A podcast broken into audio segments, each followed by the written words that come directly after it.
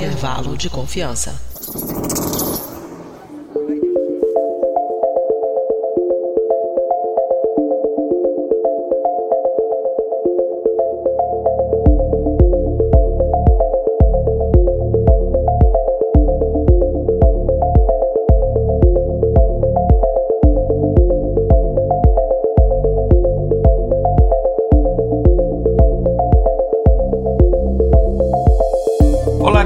Querido ouvinte, boas férias, Reske Prasdine, aqui é Igor Alcântara e eu trago aqui para vocês o nosso segundo episódio do Resample, que como você já sabe por ter ouvido na semana passada, é o nosso especial de férias, onde a gente traz para vocês aqui episódios antigos nossos, episódios que nós selecionamos para vocês nesse período de férias para vocês revisitarem. É, e hoje nós vamos falar de um episódio antigo, um dos primeiros episódios que saiu é, no ano passado, da data que eu estou gravando isso daqui. Então esse episódio saiu no dia 25 de agosto de 2019 e foi o terceiro episódio do intervalo de confiança. Lembrando, o terceiro episódio, digo, número 3, né? Porque a gente começou do episódio zero. Então te tecnicamente seria o quarto episódio. Mas o episódio intitulado Nicolas Cage faz as pessoas se afogarem em piscinas. E é um título é, meio provocativo, estranho, enfim, uma coisa que a gente gosta de fazer aqui, né, para despertar curiosidade. Mas basicamente a gente está brincando com o conceito de casualidade. Será que se duas coisas elas estão correlacionadas, ou seja, elas acontecem numa proporção semelhante no mesmo intervalo de tempo, será que uma é a causa da outra? Então nesse episódio a gente gente é, explora este assunto. Esse episódio teve a pauta escrita por mim, Igor Alcântara, e contou com a participação do nosso trio de participantes originais. Então esse episódio contou com a minha participação, com a participação da Patrícia Baltazar e com a participação da Nicole. Então, é, que fomos os três assim que começamos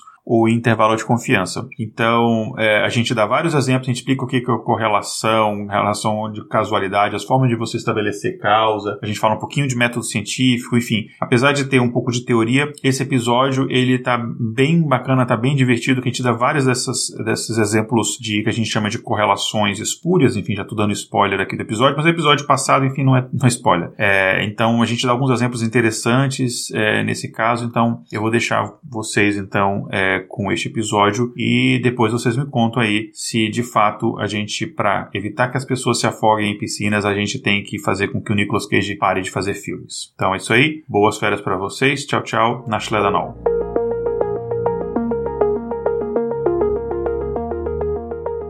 Então, a gente começou o episódio com uma pergunta que é o título do episódio. Tá tudo bem, Igor? É, não, sim, é só a minha garganta que tá meio ruim aqui. Ah, Igor, de garganta ruim eu entendo. Pera aí que eu vou te passar um remédio ótimo, que é um remédio que eu tô tomando homeopático, que é muito bom. E homeopático não, é obrigado. Eu já tomo muita água, né? Enfim, remédio homeopático, água, né? A mesma coisa, então tá de boa. Como assim? Então...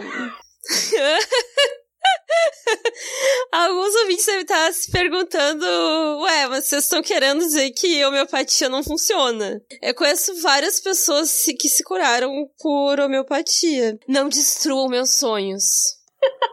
então, polêmica. Homeopatia não funciona. Pode ser que até muita gente se cure ao usar homeopatia, mas essas pessoas também se curariam da mesma forma se não tivessem usado homeopatia. Já está mais que provado que não existe uma correlação forte entre homeopatia e a cura na maioria dos casos. E mesmo nos raros casos onde há uma boa correlação, a cura ela não foi por conta da homeopatia. Gente, o que, que eu acho? Que quando a pessoa procura homeopatia, ela já tem. Porque é, é sempre uma coisa boa, né? Cheirosa, umas coisas lá de, de flor, não sei do que. A pessoa já tem aquela coisa da, do ritual de usar a homeopatia. E aí a pessoa também pensa sobre ela e o porquê que ela tá doente. Então eu acho que a homeopatia faz com que a pessoa se conecte consigo mesma. Mas não é sobre isso o episódio. Senão a subjetiva aqui vai seguir. Daqui a pouco eu vou conseguir provar que a homeopatia funciona.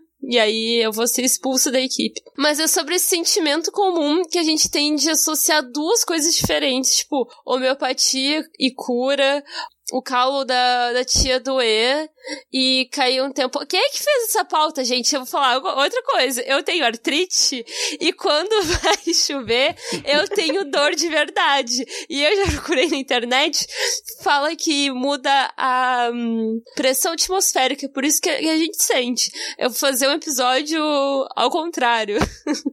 eu vou fazer um episódio derrubando a ciência de dados. Ou entre o Nicolas Cage atuar em um filme e mais pessoas morrerem afogadas.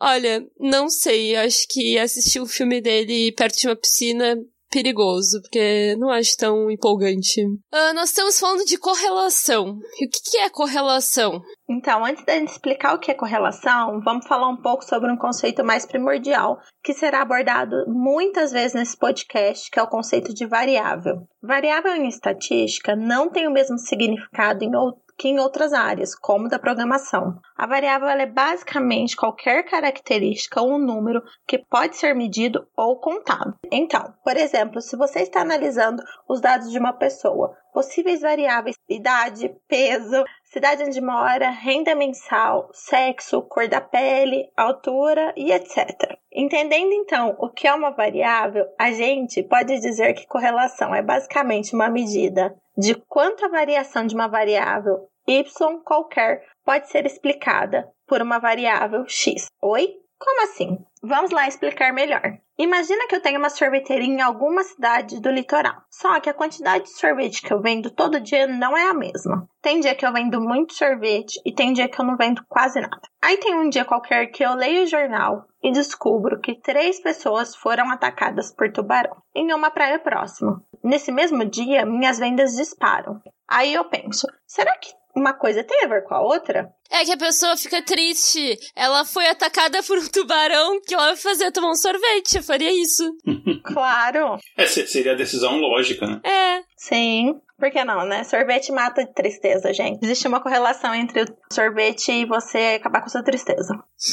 Até se eu dou fé. Daí eu, como uma pessoa que adora dados, não só usa de RPG, Nicole também, faça o seguinte.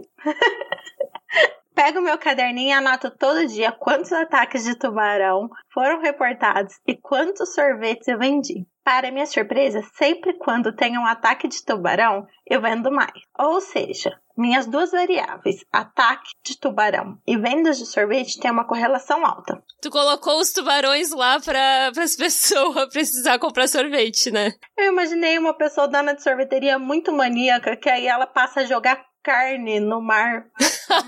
Venda da sorveteria. Jogar sangue né, no, no mar. É, tipo isso.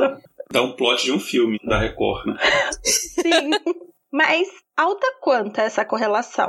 Dá para medir isso? Dá para medir sim, correlação a gente dá para medir. E tem diferentes formas de a gente medir isso, mas aqui a gente se baseia numa fórmula que a gente chama de coeficiente de Pearson. E calma ouvinte que a gente vai falar com calma disso tudo e qualquer fórmula, tabela que a gente comentar aqui em imagem está lá no nosso site e também no nosso Instagram. Bom, eu não vou explicar aqui a fórmula porque ela é um pouco complicada e só com áudio é difícil entender, né? Precisaria um pouco do visual mas eu vou explicar mais ou menos como é que, como é que ela funciona para o ouvinte entender como é que a gente calcula essa correlação. Como é que a gente calcula, por exemplo, quanto que a venda de sorvete e ataques de tubarão, por exemplo, estão de fato correlacionados. É, então, existe esse tal desse coeficiente de Pearson, que tem uma fórmula, é, que vai estar tá a fórmula no nosso Instagram lá, como eu comentei. E essa, essa fórmula desse coeficiente de Pearson, quando você calcula, ele dá para a gente um índice que ele vai variar de menos 1 a mais 1. Então, o coeficiente de Pearson, quando você calcula, é o um número entre menos 1 e mais 1.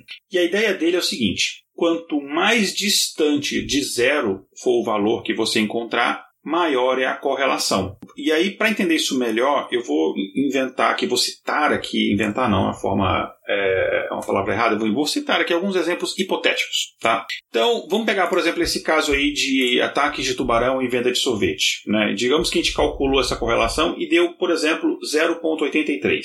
Como eu falei, essa correlação vai de menos 1 a mais 1. Então, 0.83 está relativamente longe de zero. Mas o que isso quer dizer? Vou pegar esse 0,83, para a gente entender melhor, vou converter isso para porcentagem. Então seria a mesma coisa que 83%. Então isso quer dizer que existe uma correlação de 83% entre ataques de tubarão e vendas de sorvete. Então, uh, e uma outra forma de eu falar isso também é o seguinte: é, a gente consegue explicar 83% da variação da venda de sorvete, ou seja, tem dia que eu vendo menos sorvete, tem dia que eu vendo mais sorvete. Essa variação, 83% dela eu consigo explicar baseado na variação do ataque de tubarões. Vamos ver outro exemplo para ficar mais claro. É, digamos que eu estou analisando agora, então, a temperatura ambiente com casos de resfriado.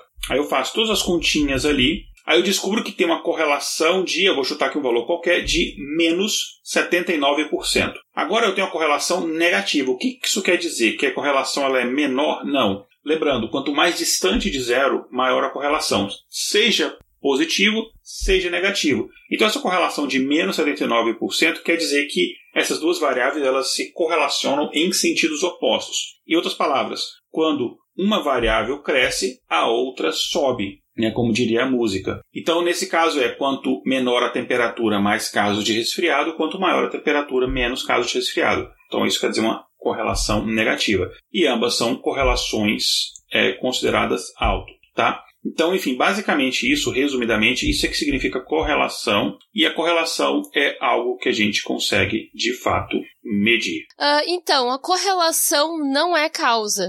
Agora que a gente sabe o que é a correlação, basta a gente ter os dados certos e aí a gente consegue explicar o mundo, né? Uh, sabendo que, por exemplo, a correlação entre aparições do Nicolas Cage em filmes e afogamentos em piscinas nos Estados Unidos é de cerca de 66% e daí isso é um número real, eu posso prevenir várias mortes apenas banindo ele do cinema. Olha, eu acho que sim, porque eu não gosto dele. Eu queria comentar uma coisa também sobre essa coisa de correlação não ser causa, é que pessoas que têm um padrão é, de funcionamento mais ansioso, algumas pessoas que têm algum diagnóstico de toque às vezes, ou nem precisa disso pessoas que têm, são mais ansiosas, assim, às vezes têm um pensamento que a gente chama do pensamento mágico de coisas, tipo, a pessoa uh, imaginar que por ela ter pensado algo, ou por ela ter feito algo específico, alguma coisa catastrófica uh, pode acontecer. Uma das coisas, assim, que, que se fala muito em clínica é, tipo, trazer pessoa dados de realidade que a gente dá pra pessoa, de que, olha, uma coisa não quer dizer a outra, por mais que tu tenha essa sensação. E eu acho que eu consegui relacionar muito com isso, assim, da gente conseguir, porque a gente tem essa tendência de relacionar correlação com causa das coisas. E aqui vai ficar bem didático, mas às vezes uh, em notícias e um, alguns comentários de pessoas uh, que estão envolvidas na política brasileira, essas confusões acontecem. A gente precisa estar tá muito ligado nisso. Acho que é bom prestar atenção. é muito fácil cair nas armadilhas mesmo. Ou melhor ainda, sabendo que a correlação entre investimento em ciência e suicídio por sufocamento é de, pasmem, 99%, eu posso banir a ciência e salvar vidas, como o governo brasileiro. Pois é, o governo à frente do tempo, né? E tem mais ainda, né? Sabendo, por exemplo, que a correlação entre pessoas que morrem acidentalmente enforcadas pelo próprio lençol e o consumo de queijo per capita é de, pasme, 94%. Se a gente proíbe queijo, a gente evita que pessoas morram enforcadas em lençóis durante a noite, certo? É, tipo, a pessoa comeu muito queijo e aí ela começa a se revirar dormindo, eu acho que tá totalmente. eu já teria morrido, viu? É. Sou mineiro, adoro queijo. Eu já teria morrido já três vezes. se banir queijo, eu acho que o suicídio aumenta. Mas Acho que vai 99. Eu sou uma das pessoas que se banir queijo eu teria sérios problemas. Ah, ia melhorar minha vida porque eu tenho intolerância. então, mas tá certo? Tá, tá certo essas coisas que a gente falou? Não. Assim, eu queria que fosse. mas não, essas correlações citadas, elas são reais, mas o mantra que é comum entre cientistas é que correlação não é causa. Vamos repetir, correlação. Ai, olha, acho terapêutico isso. Correlação não é causa. Correlação não é causa.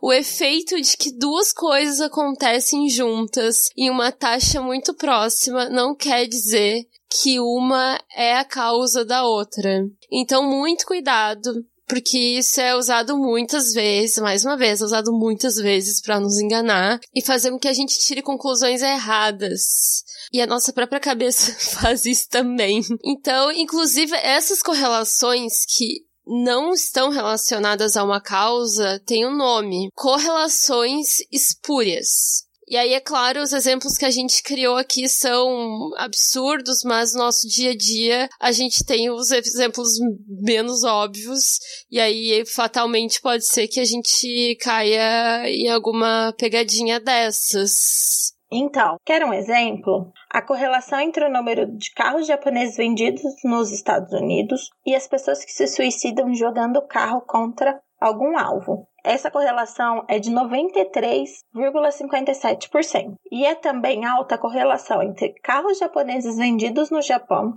e suicídios no Japão. Uma pessoa mal informada ou mal intencionada pode usar isso para fazer o público acreditar que deve-se impor restrições à venda de carros japoneses. Vamos usar mais um exemplo. Esse já é bem famoso. Nos anos 70, várias cidades dos Estados Unidos, como Nova York, Los Angeles, Chicago e Boston, enfrentavam índices alarmantes de violência. A população vivia com medo, a brutalidade policial aumentava, mas nada parecia resolver. Aí na década de 90, esses números começaram a cair drasticamente. E o que aconteceu? Vários políticos, prefeitos, governadores e até o presidente Clinton, até então presidente da época, eles diziam com muito esforço e as ações que eles fizeram, que foi possível só assim reduzir este crime. Acontece que um grupo de cientistas, especialmente economistas, foram investigar o caso e descobriram que essa redução estava relacionada com um fato que aconteceu na década de 70. Nessa época, vários estados legalizaram o aborto. Sendo assim, várias mulheres, especialmente pobres, é, optaram em não ter filhos, não planejados em um determinado momento. E esses filhos que não eram desejados, mas que teriam uma educação precária e não teriam acesso, enfim, a não só a educação, mas outros serviços, eles teriam mais chances de se tornar criminosos, ainda mais pela condição que eles viviam e pela falta de oportunidade, né? E assim, portanto, como essas crianças nasceram, menos crimes passaram a acontecer. Isso mostra uma grande armadilha sobre correlações espúrias. É muito comum você ouvir um político falar algo como: no meu governo o desemprego caiu X%. Ou que ele quer fazer você pensar que é por causa do governo dele o desemprego caiu. Mas não necessariamente é verdade. Que ações de fato foram tomadas para isso? Será que essa já não era uma tendência antes? Será que sem esse governo a queda não teria sido maior? Muitos deles usam isso como capital político, né? A gente vê muito isso, principalmente nas propagandas de campanha eleitoral. E aí fica essas questões pra gente. Enfim, a correlação é muito importante para entender como duas variáveis estão relacionadas. É um ponto importante para se começar um estudo, mas não é uma forma de estabelecer causa e efeito. Bom, e qual é então? Eu acho que resumindo é tipo aquele aquilo que fala aqui no não tem nada a ver com as calças. É quando é uma correlação espúria. Agora aprendi um jeito chique de falar isso. Parece que você tá xingando essa correlação, né? Você, correlação, você é espúria, né? Sou espúria. O que quer dizer espúria? então vamos entender o que, que é causa. E aí agora tinha que ser eu, né? Vamos começar o pessoal de humanas estender a canga no chão, ah, eu já tô com um incenso aceso aqui, isso é verdade. Pega os cristais que a gente vai falar agora de filosofia e mais especificamente de Aristóteles. Ele era um homem é, meticuloso. Ele queria colocar ordem nos conceitos dos seres humanos. E se tiver algum astrólogo por aí, vai pensar que, ai, meticuloso, ordem, é... com certeza ele, ele é de virgem, mas não é. Não me lembro o signo dele, mas acho que não é. Enfim, o que mais ele mais se preocupava com a natureza viva. Ai, cadê o pessoal do filosofia pop para me ajudar? o Aristóteles queria o contrário. Ele queria se aterrar mais e estudar as questões naturais, mas de uma forma mais categorizando, assim. Então, a gente pode dizer que o Platão usava, usava inteligência, mas o Aristóteles usava também os sentidos. Então, o, o Aristóteles, ele procurava estabelecer e sistematizar a lógica. Então foi aí que ele resolveu dividir os estudos em áreas do conhecimento. Porque, tipo, antes era tudo lá uma, uma sopa só de tudo, e aí ele resolveu, não, vamos, vamos organizar o parquinho aqui. E aí nasceram as noções de metafísica, que é o nosso foco aqui, que é quando ele considera que para tudo há uma causa. A partir do primeiro motor imóvel, que foi o primeiro impulso do mundo, porque antes de existir tudo, tinha que ter existido alguma coisa que empurrou tudo. Depois disso, todas as causas ele dividia em o que é material, eu acho que a gente pode considerar que são variáveis, né, que ele estabeleceu. Então,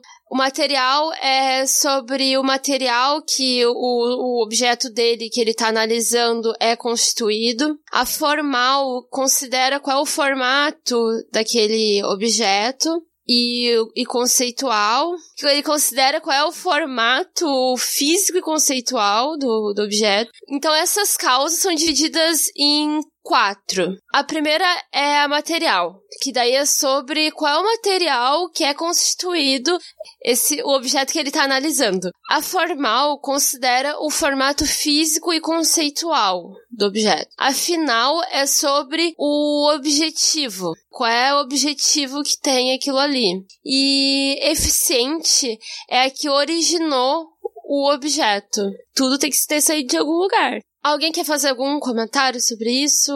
É, eu, eu acho interessante é, essa questão do, dos filósofos, desde, a, desde o início da filosofia, de querer estabelecer, compreender o mundo, é, seja material ou, ou seja metafísico, é, porque isso tem muito a ver com. É, e aqui vai o cara de exatos querendo dar palpite humanas, né? É, mas isso tem muito a ver com a nossa própria natureza humana. Se você pensar bem, nós somos uma espécie extremamente frágil, a gente tem uma visão muito ruim, a gente corre devagar, a gente é fraco comparado com outros animais da natureza, enfim, a gente é, está adaptado a poucos climas, a gente precisa de roupas, enfim, de coisas, casas, etc., para se adaptar a diversos climas. Então a gente, para viver de forma selvagem na natureza, a gente é bem ruim. Então, o mundo, em outras palavras, ele é muito hostil para a gente. Então, se você conseguir, de alguma forma, controlar esse mundo, você aumenta a sua chance de sobrevivência. Por isso que desde os princípios nossos antepassados, quando eu digo antepassado não é o nosso avô bisavô, é, eu estou falando de australopithecus, eu estou falando de, enfim, de é, Homo ergaster, todos os nossos antepassados de espécie Homo sapiens, é, eles foram aos poucos desenvolvendo essa visão de olhar o mundo, tentar compreender o que está acontecendo ali, tentar prever o que vai acontecer próximo. Isso era a diferença entre a vida e a morte. Se, por exemplo, eu estou andando na savana, eu vejo umas folhas mexendo e aquilo é um indicativo de que tem um leão, é, eu não preciso esperar o leão aparecer para eu aí sim correr. Eu posso correr, tentar fugir antes, que aumenta as minhas chances. Ou se eu sei que, por exemplo, em determinada região, com determinada hora do dia, tem um predador ou vai ter um alimento melhor em tal área, eu consigo assim aumentar as minhas chances. Então, por causa disso, a gente via qualquer coisinha e tentava encontrar uma explicação para aquilo. No início, a explicação elas começaram a vir, eram divinas, enfim, era uma coisa que a gente não conseguia explicar. Então você joga isso para cima. E depois veio a filosofia e a ciência preenchendo aquelas lacunas que a gente tinha. As lacunas são cada vez é, menores, porque a gente entende cada vez melhor o mundo. Mas é interessante que a gente tem dentro de nós ainda essa coisa de olhar uma nuvem e tentar ver uma forma, é, olhar três fatos que acontecem de forma independente e achar que eles estão interligados, etc. E isso nos salvou no passado, mas é, nos prejudica hoje porque, enfim, ajuda, por exemplo, a eleger fascistas. Ah, então, isso também tem muito relação com aquilo que eu tinha comentado, das pessoas que têm um padrão é, de funcionamento mais ansioso. É bem isso, assim, é como se. Bom, eu acho que vai dar uma merda gigante em qualquer momento na minha vida, então, se eu conseguir é, fazer essas correlações e já prever antes o que vai acontecer, então vai ficar mais fácil, só que daí é meio que uma sabotagem, né? Porque daí a pessoa acaba uh, de uma forma talvez inconsciente, pegando, correlacionando coisas nada a ver com, com as calças, que é a, a espúria, que agora eu sou chique, e acaba ficando ansiosa, porque aí tu fica angustiado, porque tu tem certeza que vai dar aquela merda gigante no futuro. Então acho que as humanas e as exatas no fim não tá tão longe uma coisa da outra, não. Uh, a gente viu então essas uh, uma das visões da filosofia sobre a causa das coisas, mas é, voltando, vamos aterrar e voltar para a estatística. Como é que a gente estabelece uma relação, então, de causa e efeito entre duas ou mais variáveis? Então, vamos apagar o incenso, vamos voltar para cá. é. Primeiro, a gente precisa estabelecer o que chamamos de precedência temporal. Ou seja, a causa precisa ter acontecido antes da consequência. Esse ponto parece óbvio, mas nem tanto. Vamos dar um exemplo. Existe uma forte correlação entre depressão e abuso de bebidas alcoólicas. Mas o que acontece antes? A pessoa entra em um quadro de depressão e depois começa a beber mais, ou a depressão é agravada por o consumo exagerado de bebida. Observando as pessoas à sua volta, você pode encontrar ambos os casos. Mas qual é a regra e qual é a exceção? Encontrar o que, como regra, acontece antes é o primeiro passo para estabelecer a causa. Pois é, e estabelecida então essa relação temporal, né, o que aconteceu antes e o que aconteceu depois, você precisa verificar se não existe nenhuma, e aí vamos voltar aqui um termo que que a Nicole usou num episódio que eu adorei. A gente pensei até em botar como um quadro, né? O momento agora, perna longa de batom.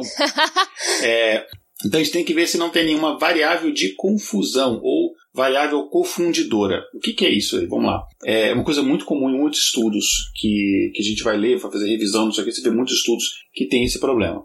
Uma variável de confusão é basicamente o seguinte: é uma variável que ela vai influenciar tanto a sua variável x quanto a sua variável y. Então, e eu vou dar alguns exemplos para entender melhor. Então, ela pode ser a causa de ambos os fatos, tanto de x quanto de y. Aí, quando você analisa x e y sem essa variável de confusão, você acaba achando uma correlação espúria. Vamos dar um exemplo para ficar mais claro. Lembra daquele caso que a gente estava comentando sobre ataque de tubarão e venda de sorvete? Se você analisar só ataque de tubarão e venda de sorvete, você pode achar que, é, enfim, a gente não deu essa ideia, que fique claro, não mande processinho, mas você pode achar que jogando sangue e carne na água para ter mais ataque de tubarão, você vai vender mais sorvete. Mas se você começar a procurar por uma variável de confusão, você encontra, por exemplo, a temperatura ambiente. Então o que acontece aqui é que quando a temperatura está mais alta, as pessoas tendem a ir mais à praia e está muito quente, então elas entram mais na água, então tem mais gente na água, então a chance de acontecer um ataque de tubarão é maior. Ao mesmo tempo, está mais quente, as pessoas compram sorvete. Assim, eu não entendo muito isso pro inverno aqui de menos 20 graus, mas é uma a gente sabe que as pessoas gostam de tomar mais sorvete no verão. Eu coloco sorvete no micro-ondas. então, assim, é, não, e é bom porque eu posso botar na varanda o sorvete, não preciso é, quando o congelador tá cheio. Danoninho Ice então, na varanda. É... tipo isso. Uh, então, a gente vê aqui que você tem a temperatura que é, uma, é a variável de confusão, porque ela tanto influencia no aumento da venda de sorvete quanto no aumento de ataque de tubarão. Ou seja, se você excluir a variável é, de confusão da sua análise, você acaba tendo uma correlação espúria. Tem um outro problema parecido que é causado por isso, que a gente vai falar no futuro, que chama é, de paradoxo de Simpson, mas acho que esse paradoxo dá um episódio só para ele que é, é, bem interessante. Então, por causa disso, né, por causa da existência dessas variáveis é, de confusão, é, uma forma de estabelecer uma relação de causa e efeito é você conduzir um experimento. E aí, no experimento, a ideia é que, claro, que isso é uma ideia. Uh, às vezes até utópica, é, mas é o que você tem que tentar alcançar como objetivo. A ideia é que você isola todas as variáveis que não fazem parte do estudo e você vai manipular só a variável que faz parte do seu estudo. É, vamos ver, por exemplo, você está estudando é, uma variável x, por exemplo, é, e aí você quer ver se essa variável x ela tem algum efeito em y. Você tem que isolar todos os outros, você tem que isolar todas as outras variáveis, ou seja, tem que ter o controle de todas as outras variáveis para você só ver a ação de x sobre y. Então, digamos, por exemplo, que tem um grupo novo de pesquisadores, eles elaboraram um método inovador de ensinar matemática para crianças. E aí eles querem testar se esse método revolucionário de ensinar matemática para crianças de fato melhora o desempenho dos alunos. Aí o que, que eles fazem? Eles vão selecionar uma amostra de alunos de vários tipos. várias idades, é, sexos diferentes, etnias diferentes, faixa, é, faixa de renda diferente, enfim, diversos tipos de crianças diferentes. E aí eles vão é, introduzir esse método. Só que eles vão fazer o quê? Uma prova antes do método, para saber o, o, o nível de matemática dos alunos antes. Aí eles passam por esse método de ensino de matemática e aí eles fazem um teste depois. Aí eles vão medir a diferença, se eles melhoraram de fato, para ver se houve então uma melhora. Tá, e é isso. Calma, Nicole, não é bem assim. Ah! Pode ser que uma variável externa tenha influenciado no resultado. Por exemplo, alguma série na TV, os participantes assistiram. O que a gente faz então? Criamos dois grupos e não apenas um. Um grupo a ser estudado e outro grupo de controle. No caso do grupo de controle, você aplica o mesmo método atual, ou seja, por padrão. Não é esperada nenhuma diferença entre eles. No final, você compara não apenas se o grupo de estudos teve um desempenho melhor depois do experimento, mas se o grupo de controle não sofreu o mesmo tipo de melhora. Isso vale para quase tudo, desde testar métodos de ensino a testar novos medicamentos, por exemplo. Só que uma coisa é importante: as pessoas de cada grupo e algumas vezes até o pesquisador não podem saber se eles estão no grupo de estudo ou de controle, porque isso pode mudar a atitude deles e influenciar no resultado. Precisa ser o que a gente chama de teste cego. Bom, no final você encontra uma diferença. E aqui não importa a diferença individual, mas a média total que a gente falou no episódio anterior um pouco de média, só recapitulando. Nesse caso, digamos que, por exemplo, no grupo de controle, os alunos tiveram uma nota 5% maior e o grupo de estudo, a nota foi de 15% maior. A gente pode afirmar então que o grupo de estudo melhorou de fato mais que o grupo de controle? Calma, ainda não. Bom, eu sei, a ciência dá trabalho, mas pensa bem, pode ser que este grupo de estudo tenha um desempenho melhor mesmo sem esse experimento, por diversos fatores. Pode ser que na hora que foi escolhido os alunos, sem querer, o pesquisador ele escolheu os alunos que já estavam numa crescente de desempenho, ou mesmo sem perceber, o pesquisador ele separou os alunos que tinham um capital cultural e aí pegando um pouco de Bourdieu, né, os alunos que já tinham traziam de casa algum conhecimento além do escolar, que acaba ajudando no, no conhecimento escolar. Então, eu preciso ver se essa diferença entre 5% e 15% é grande bastante para eu considerar que ela é estatisticamente significativa. Como? Bom, aí a gente vai fazer um teste de hipótese, encontrar um tal valor de P, e se ele estiver abaixo de um valor crítico que a gente estabelecer, a gente então conclui se a diferença é significativa ou não. Só que isso é um assunto longo e a gente vai falar disso no futuro em um episódio sobre teste de hipótese. Então, nesse episódio, a gente citou várias correlações espúrias, só que nem toda correlação é espúria. Calma. Algumas são, é, é óbvio, assim, que hoje em dia, uh, com uma forte correlação entre o tabagismo e o câncer de pulmão ou de garganta, ou o investimento em educação e o crescimento econômico de, de uma região. Só que algumas correlações reais parecem piada, mas elas possuem algum fundo de verdade, às vezes. Mais uma vez, não há aqui uma relação de causa e efeito, já que a correlação apenas indica uma forte associação entre duas variáveis. Mas eu não sei um exemplo assim. É, tem, tem um exemplo interessante que ela foi teorizado pelo economista Alan Greenspan, que ele mais tarde ele se tornaria o presidente do, do Federal Reserve, né, o Banco Central é, dos Estados Unidos. E nos anos 70, o Alan Greenspan ele era dono e dono e diretor de uma consultoria de economia.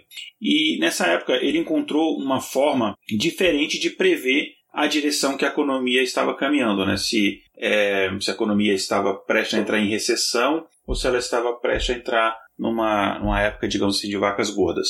E essa, essa correlação que ele encontrou era a taxa de vendas de cuecas. E pode parecer ridículo e é um pouco mais é interessante. O que o Alan Grisman ele percebeu é que uma queda nas vendas de cueca era sempre sucedida por uma queda na economia. Coisa do patriarcado, isso daí. Falocentrista. É, não, não pior, que, pior que não é exatamente isso. Quer dizer, tem a ver, mas não é diretamente. É, mas tem a ver indiretamente com isso. Mas, o mais bizarro que possa parecer, isso é verdade. Até hoje isso é verdade. Se você começa a perceber que é uma venda é, constante, né, uma queda na venda de cuecas constante, em pouco tempo você começa a observar também uma queda na economia em geral. Não é que as cuecas respondem pela grande parte da economia mundial, então que soja, que nada, o negócio é cueca. Não é isso é, a questão, né? É, o que ele percebeu é que isso era um indicativo de que as famílias estavam com um menor poder aquisitivo, que elas precisavam cortar gastos. E aí, quando você vai cortar gastos, por exemplo, você não pode é, deixar de comprar roupa para uma criança que a criança está crescendo. Se você deixar de comprar roupa para a criança, ela não tem o que vestir. E aí, se você está com, com a roupa rasgada para trabalhar, e por mais que você tente e, enfim, eu sou super a favor disso. É, as minhas roupas, assim, eu, eu só ganho de presente. Eu também.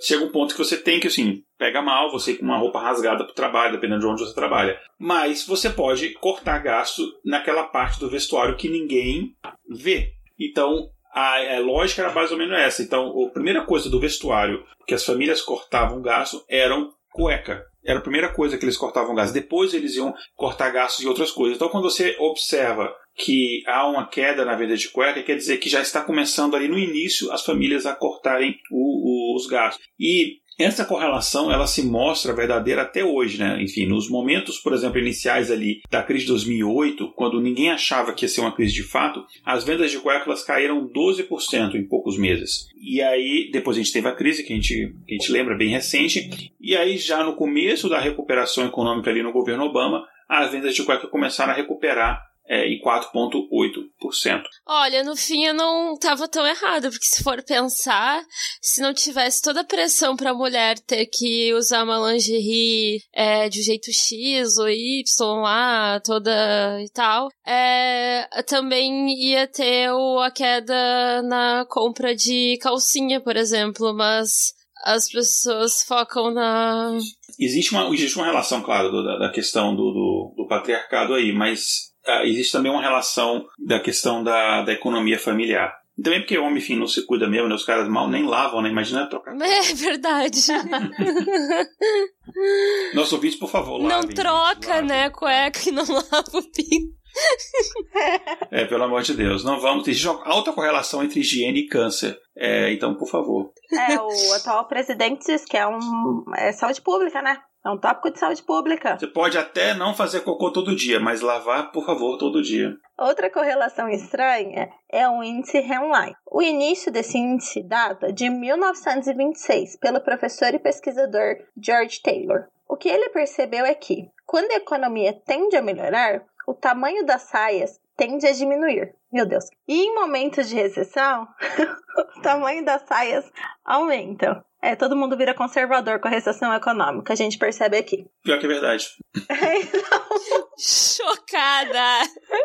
Isso foi observado várias vezes. Em uma fase de crescimento econômico no começo dos anos 20, as saias foram ficando cada vez mais curtas, mas elas voltaram a crescer com a queda da bolsa em 29 e com a grande depressão que se seguiu, voltando a ficar menores com a retomada econômica nos anos 50 e 60. E até a crise de 2008, esse fenômeno pode ser observado. Patrícia, tu pesquisou isso, mas tu sabe nos dizer as causas? Agora eu tô. A feminista que habita em mim, que sou eu mesma, tá nervosa aqui. Então, elas são incertas e elas podem ser muitas. Desde que uma crise econômica dá força a práticas mais conservadoras até questionamentos relacionados ao otimismo. Por que otimismo? Porque aí é porque então. precisa trabalhar mais, e daí ela precisa estar com uns negócios mais compridos e tal pra. Não, é que na verdade, assim, quando você tem momentos de melhora na economia, o otimismo na sociedade normalmente ele tende a ser maior e a moda muda, as pessoas começam a usar roupas mais, entendeu? Ah, é, o meu pensamento de exatas, eu achei que a gente estava otimizando aquele processo. Não, calma, você já tá passando muito para exato. É que as pessoas elas ficam mais felizes quando tem um crescimento econômico. As pessoas ficam mais felizes. E aí as pessoas ficam mais alegres para usar roupas mais curtas. Eu acho que é isso. Então, por fim, o último caso que vamos citar é do índice da capa de revista. Tem uma frase comum em Wall Street que diz que se você está comprando o que a capa da revista está vendendo, então uma caixa de papelão será a sua casa. O que essa frase e esse índice indicam é que quando uma empresa ou pessoa aparecem com grande destaque na mídia, a tendência é que essa empresa ou personalidade caiam de desempenho. Claro que existem exceções, mas essa correlação se mostra bem forte. Três pesquisadores da Universidade de Richmond estudaram por 20 anos os dados de valores de mercado de empresas antes e depois destas terem sido capas de alguma revista de negócios ou economia e perceberam uma correlação de quase menos 85%, uma correlação negativa. Ah, é olho gordo que as pessoas colocam em cima, né?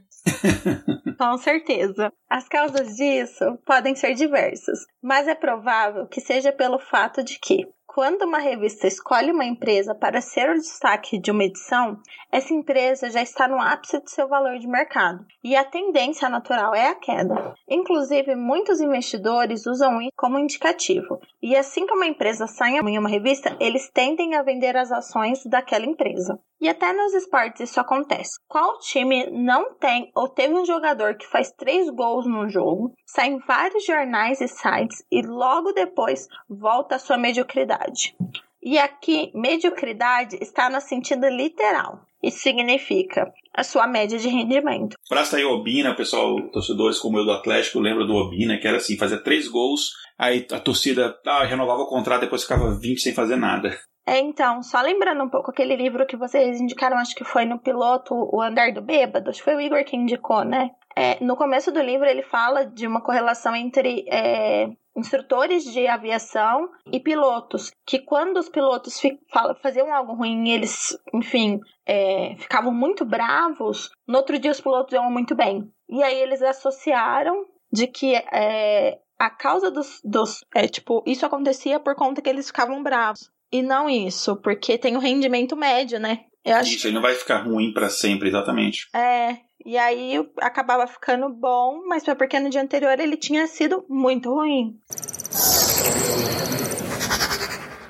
Então, depois de tudo que a gente falou hoje, uma coisa é importante deixar claro: se não existe um coeficiente de correlação calculado, a gente não pode falar em correlação. Correlação é uma medida estatística, não uma ideia vaga. Só que existem casos que a gente vê algo como um com forte indicativo de correlação e aí tende a achar que existe ali um tipo de associação forte. Tipo quando a gente falou sobre homeopatia e se ela funciona. Existem diversos estudos sérios onde hipóteses foram testadas diversas vezes e tá bem claro para a ciência há décadas que hum, Ai, coitada. A homeopatia é uma pseudociência que não funciona. Gente, tudo bem também usar, mas aí usa outras coisas junto, não vai confiar só na homeopatia. Só que existem pessoas que vão chegar e falar: ah, mas a homeopatia sempre funcionou comigo. Assim como todo mundo tem aquele parente, que no caso sou eu, quem é meu parente sou eu que falo que toda vez que a minha junta dói é porque vai chover. E aí, será mesmo? É, tem também gente que fala que, ah, toda vez que eu lavo o carro chove, tem umas coisas assim, né? Toda vez que eu saio de All-Star chove.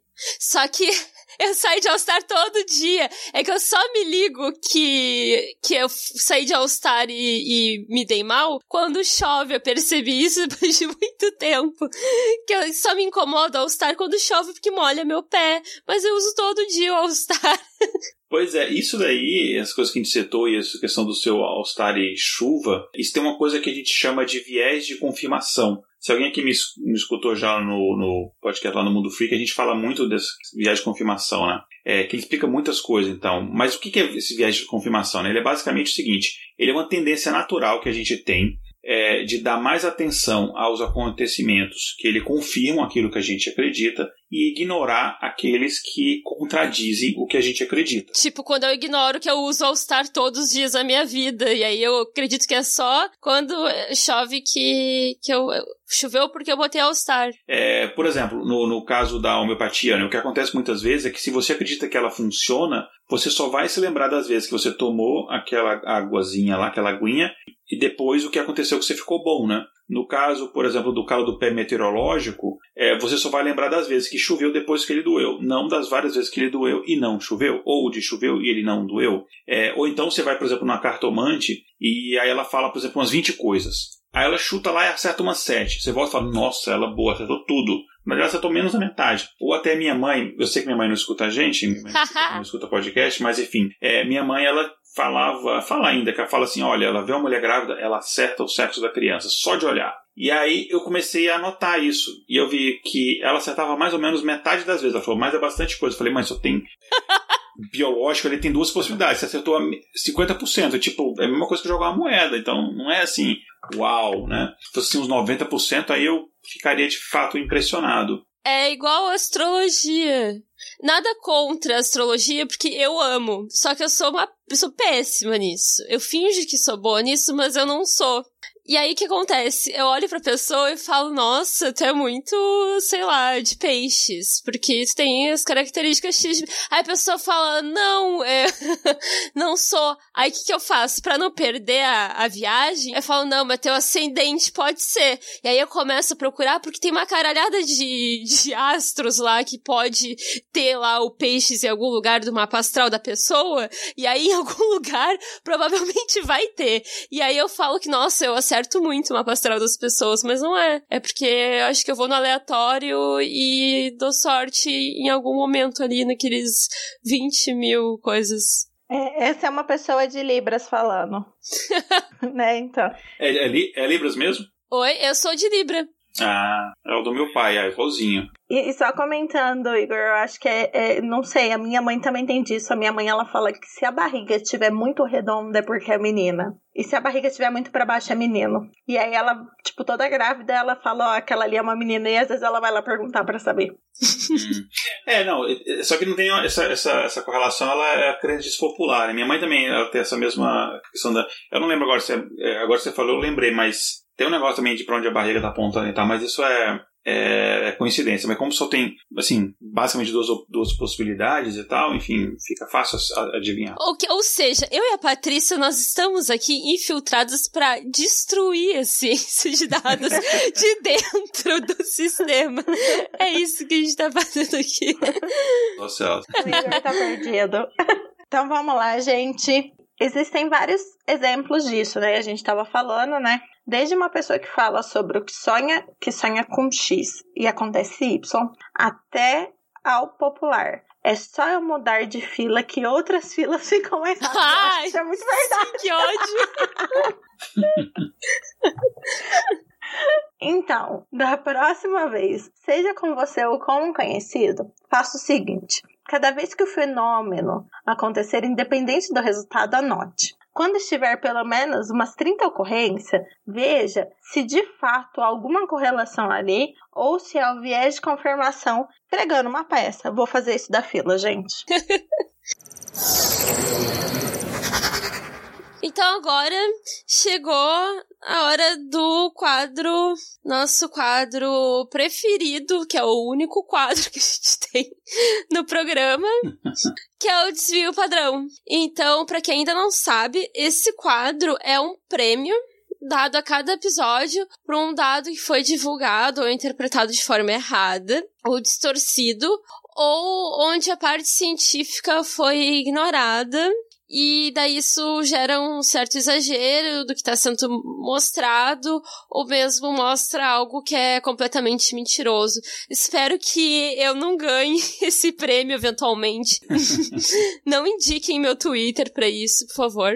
O vencedor do prêmio de hoje é que tem sido bastante falado e abordado e afeta a vida literalmente, afeta a vida de todo mundo. É feita essa introdução, o grande vencedor do troféu Desvio Padrão dessa semana vai para. O site e revista Plant Project, que, na sua edição de número 5, ainda em março de 2018, publicou uma matéria com o título Os agrotóxicos não vão matar você. Que A vai matéria... matar o Bolsonaro. É, tomara. Nossa, que horror. Deus me livre, mas quem me dera. A matéria foi assinada por Nicolas Vital. E o motivo pelo qual o vencedor é uma matéria com mais de um ano é porque esse assunto voltou à tona recentemente. E muitas vezes os argumentos dessa matéria são usados na defesa dos agrotóxicos, que o agronegócio mudou de nome para soar menos perverso e chamam de defensivos agrícolas. No post do episódio, muito fofo o nome, né? Sim, uma graça. Eles estão gourmetizando os agrotóxicos. Ai, gente, é um absurdo. No post do episódio há um link para a matéria completa. A gente não vai entrar muito em detalhes, porque vocês já sabem, a essa altura, que a ideia deste quadro é ser apenas um resumo do vencedor do prêmio, e não uma discussão detalhada. Por causa disso, nós separamos alguns pontos que justificam esse prêmio. Primeiro, a gente não está aqui dizendo que o uso de agrotóxicos só trazem malefícios. Claro que eles permitiram a produção de alimentos aumentassem bastante, mas também não é verdade, como a matéria deixa aparecer, de que todos os agrotóxicos são quase inofensivos. Bom, dito isso, vamos aos principais pontos. É, agrotóxico agora é floral.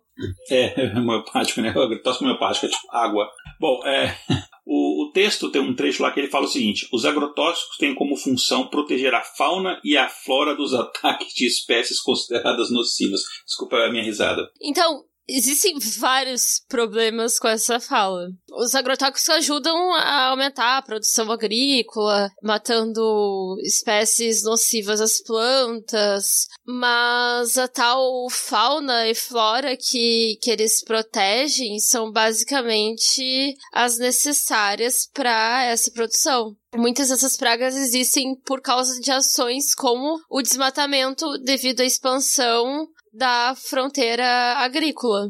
E é como naquele filme do Charles Chaplin que o personagem do menino quebra as janelas e aí depois o Carlitos aparece vendendo vidros novos. E aí, mais uma vez, não é uma questão de 8 ou 80. O problema é ignorar que existem vários agrotóxicos que são proibidos no mundo todo.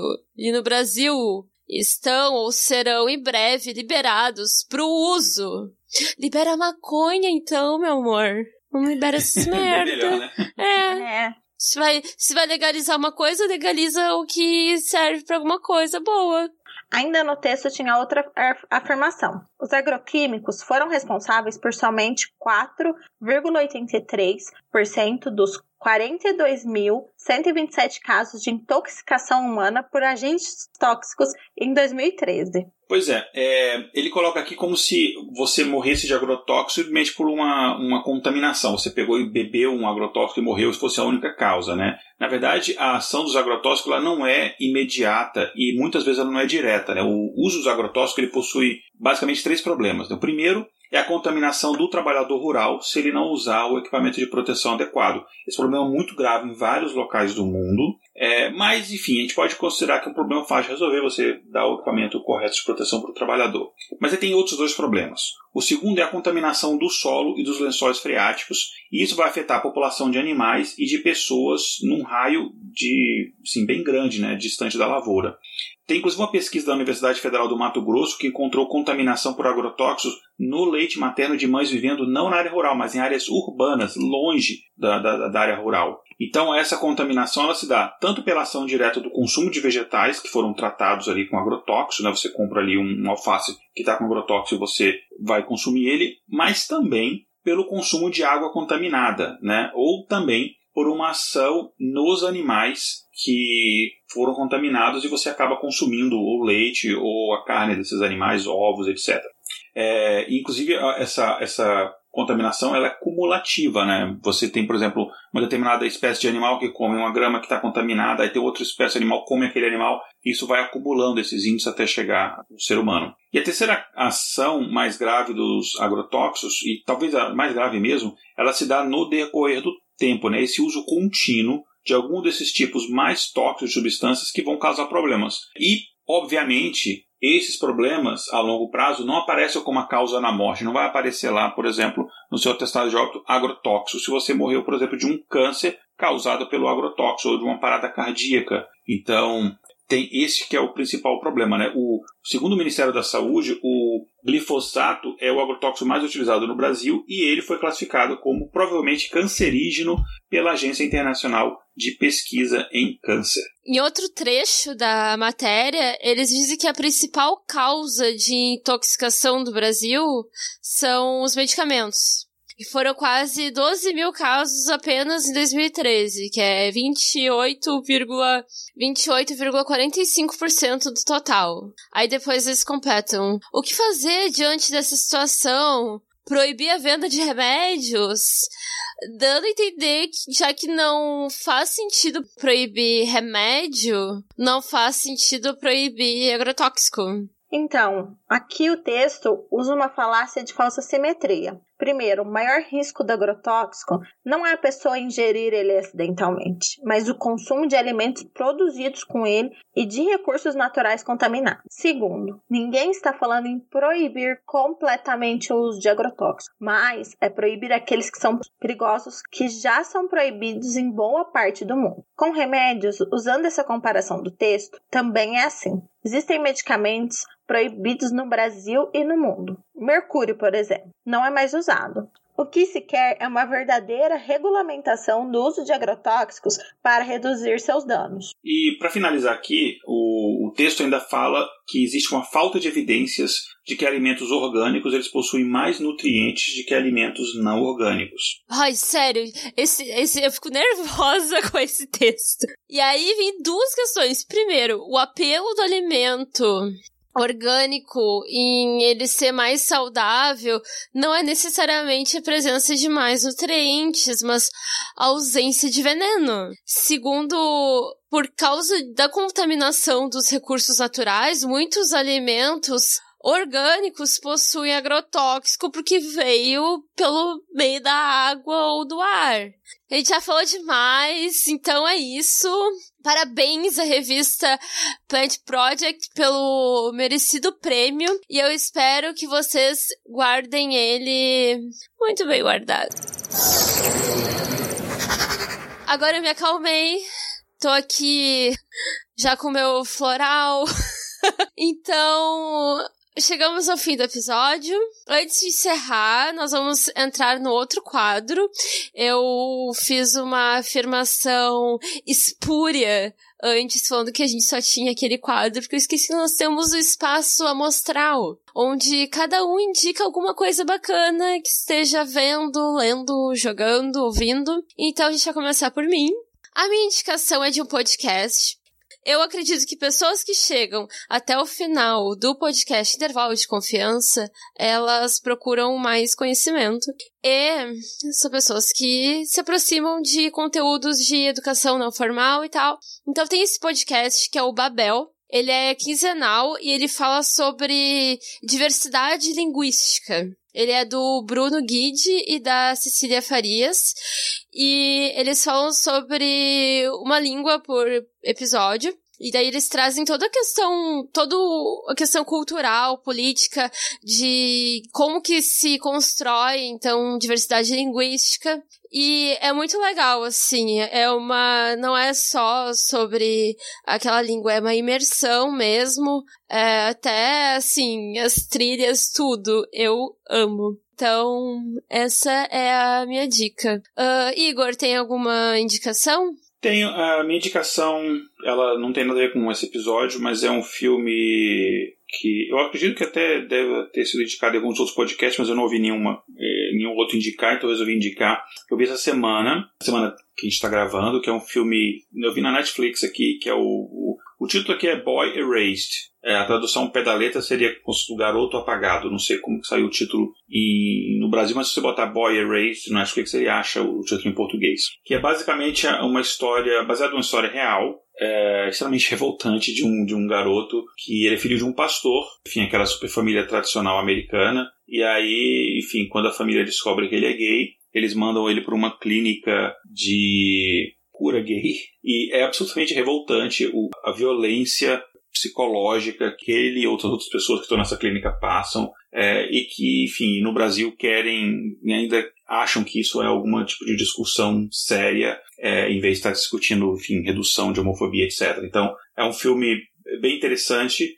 O que faz no final é revoltante, mas enfim, é, não vou falar o final, mas o final é bacana. Enfim, é, a minha indicação é essa. Fiquei intrigada agora com, com isso. Vou passar mais raiva. Que não, não tá pouco a raiva do agrotóxico, vou passar mais raiva agora. Vou assistir esse filme hoje. Dá vontade de bater no pai, na mãe, no, no, no, no, pessoal da clínica que é, do, que é de uma igreja lá, então Dá vontade de você chegar lá, bater em todo mundo. Lembrando que estamos em época aqui de uh, mudança da de eleição da, do Conselho de Psicologia. A gente tem chapa de direita e tá, a coisa tá, tá tensa. Dependendo do que acontecer com nessa eh, eleição agora do conselho, o nosso código de ética pode mudar e daqui a pouco coisas como essas podem acontecer. É, e só lembrando que a ministra Damares recebeu há pouco tempo atrás psicólogos que acreditam na cura gamer. Quando você acha que não pode piorar? É. é. faz pouco tempo, então é, é, Acho que é. Eu juro que eu falei assim: o episódio passado foi pesado. Eu falei, ah, esse vai ser mais distraído, vai ser mais é, descontraído, vai ser legal. E chegou no final. Desculpa, ouvintes. tá, o mundo tá complicado.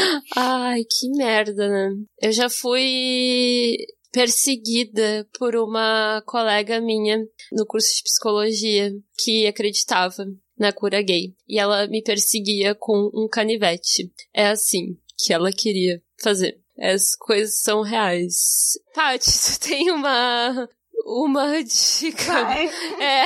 Então vamos lá. Eu vou fazer também uma indicação da Netflix. É uma série que aqui no Brasil o nome é Outra Vida.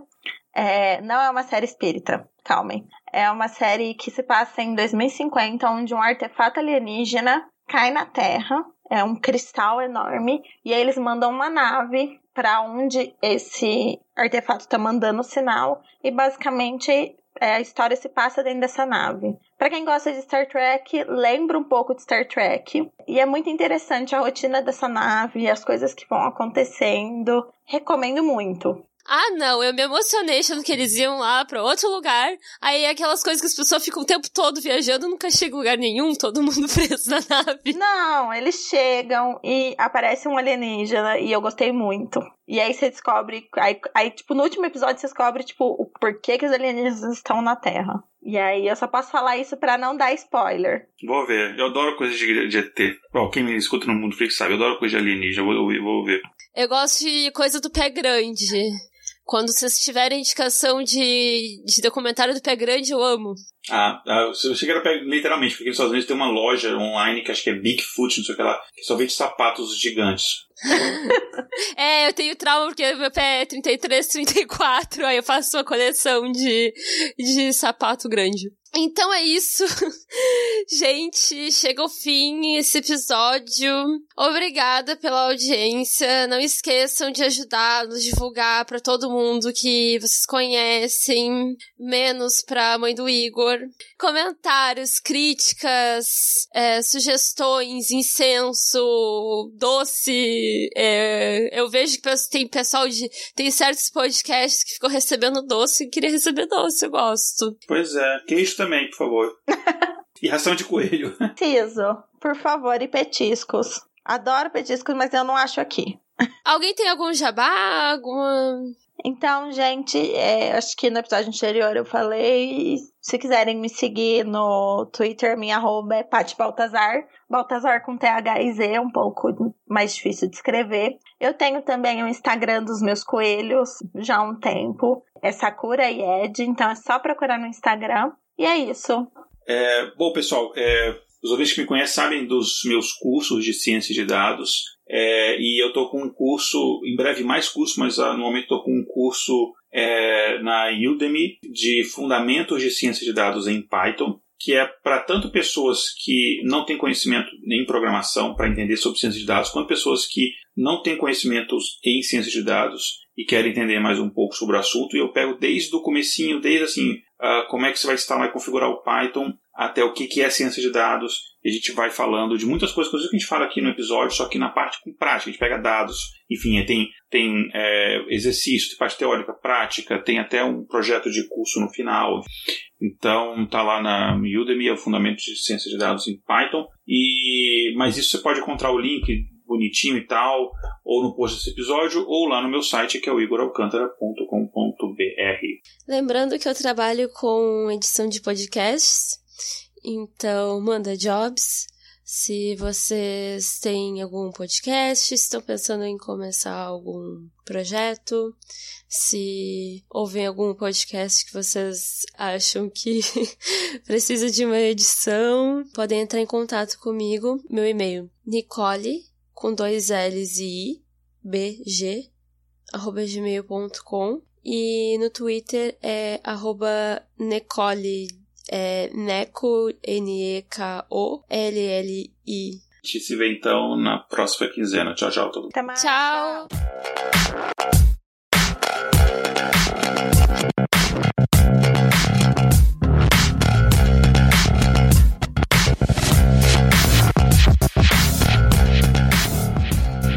Pauta escrita por Igor Alcântara, vitrine de Diego Madeira e editado por Márcio Moraes.